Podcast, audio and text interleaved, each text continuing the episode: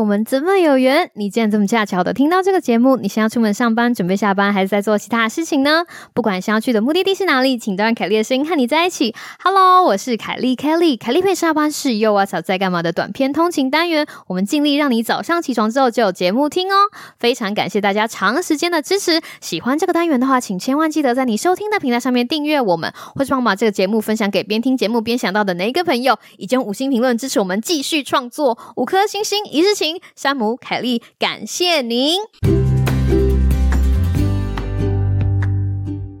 Hello，各位听众朋友，大家好哇！又见面了，跟凯莉声音一起开始的一天，一定会是一个很特别的一天。书接上回，没错，我不是跟大家讲说最近很忙吗？但是很忙的时候，偶尔会想起啊，会不会在遥远的彼岸有听众朋友在等我们的节目呢？所以我就下定决心哦，真的要勒紧裤带。也不是勒紧裤带，要告诉自己说，不要每次麦克风一打开就想要跟听众朋友讲一大堆的事情，我们就 focus 在那天的主题就好了。所以连续这几集，我都会想要讲很短很短的故事，然后想把时间真的控制在十五分钟，而不是每次都剪不完，就可以花少一点时间剪辑。最近在美国有一个非常大的节日就是。感恩节，今天不是要讲感恩节的故事，今天要讲跟感恩有一点点关系的故事。那到底是什么故事呢？让我们一起听下去。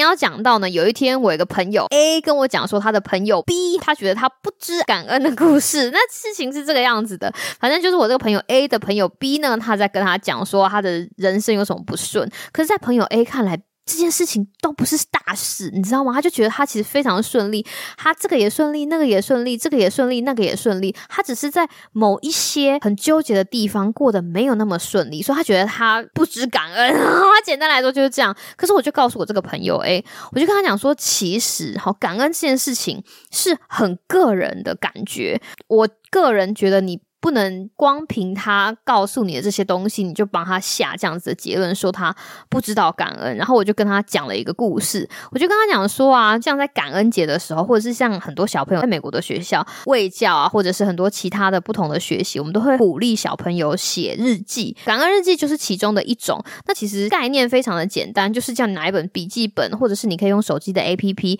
每天写下你觉得可以感恩的事情。譬如说，你可以很感谢自己还没有得 COVID，很感谢自己，就是在时间到了的时候把什么东西交出去，或是很感谢自己的小狗啊，今天去看兽医的时候呢，它的体重终于挤回了 正常的体重哈，诸如此类等等等。其实感恩日记或者是写这种感恩笔记的目的，就是要让你。对生活上面发生的所有事情，都不要觉得它是理所当然。我个人非常非常喜欢这个活动，我没有天天做，但是我会挑一段时间，怎么讲，沉淀一下。譬如说，有的时候你觉得人生很周而复始，会渐渐觉得你身边那些存在的东西都是理所当然。当我意识到我有这样子的情况的时候，我就会开始做这种感恩日记的练习。我们不要扯远，我们把它拉回来。那这个东西，如果你是业者，你一定会嗅到商机。没错，其实你在很多很多的地方都可以。买到感恩日记哦，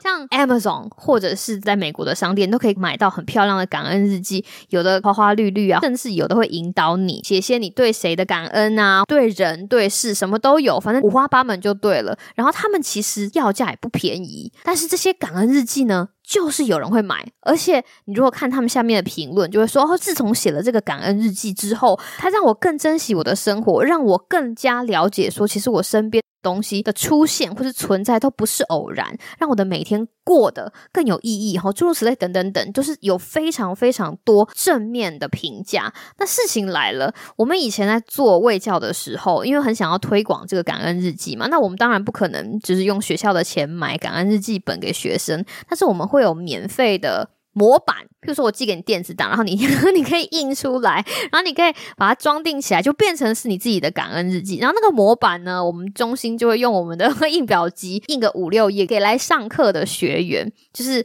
不贫穷版的感恩日记本。非常有趣的事情是在 Amazon 卖美金十五块、二十块的感恩日记，就是那个买气啊，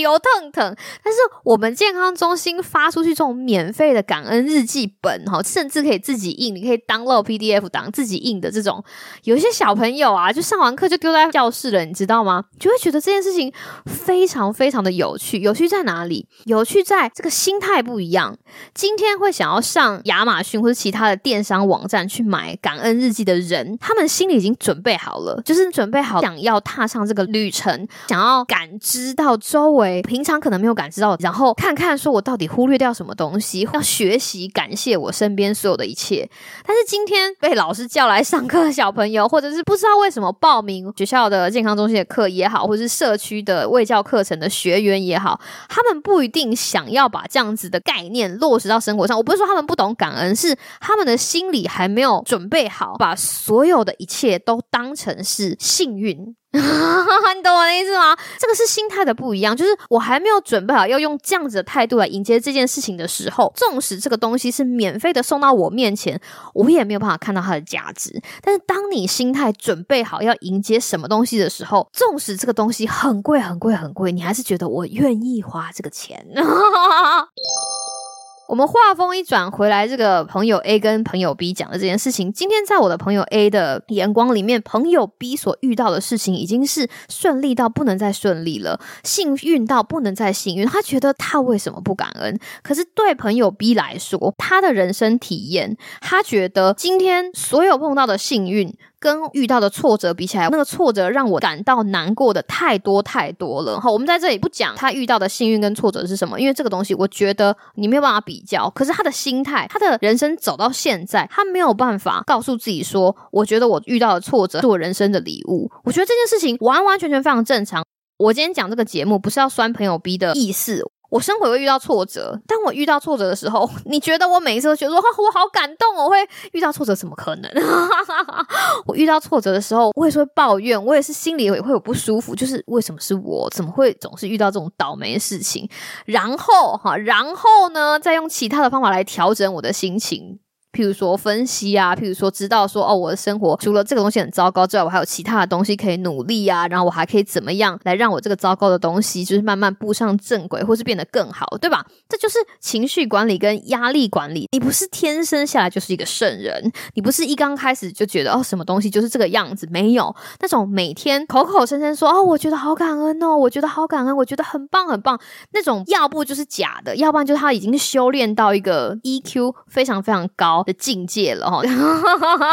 像我这种平凡人，当我需要的时候，有的时候我觉得很想要做一些疯狂的事情的时候，在抱怨人生的时候，觉得生活不是非常顺遂的时候，当然了，当意识到什么事情不对的时候，我的人生一定有什么事情可能需要我的改变。但是在那之前，我期许我自己可以做到，可以先静下来，可以先把脚步放慢，看看我周围那些对我来说我可能已经忽略的很幸运的事情。这样子做，除了让我的心情可以更沉静下来，然后找到真的需要改进的东西之外，也不会让我变成我很讨厌那种人，就是你知道，整天就只会抱怨啊，或者是 complain 的人。所以这整个过程其实端看于每个人他的心态有没有准备好，而不是说我觉得你应该要感恩，我觉得你就是不懂感恩。网络上不是很多这样子吗？有一些人抛出他们的故事，然后跟大家寻求帮助的时候，其他的声音就会说：“哦，你看这个人不懂感恩，他其实已经很幸运了。”可是我们常常忘记了这些人的生活轨迹，可能这是他人生中受的非常非常大的挫折。所以我觉得不要去评断他人现在身处的状况，哈，会是一个比较温柔的体现。因为在每个人生的道路上，觉得功课不一样，得做的事情也不一样。大家的背包里面都有塞不同的必修，只是你的必修跟我的必修不一样。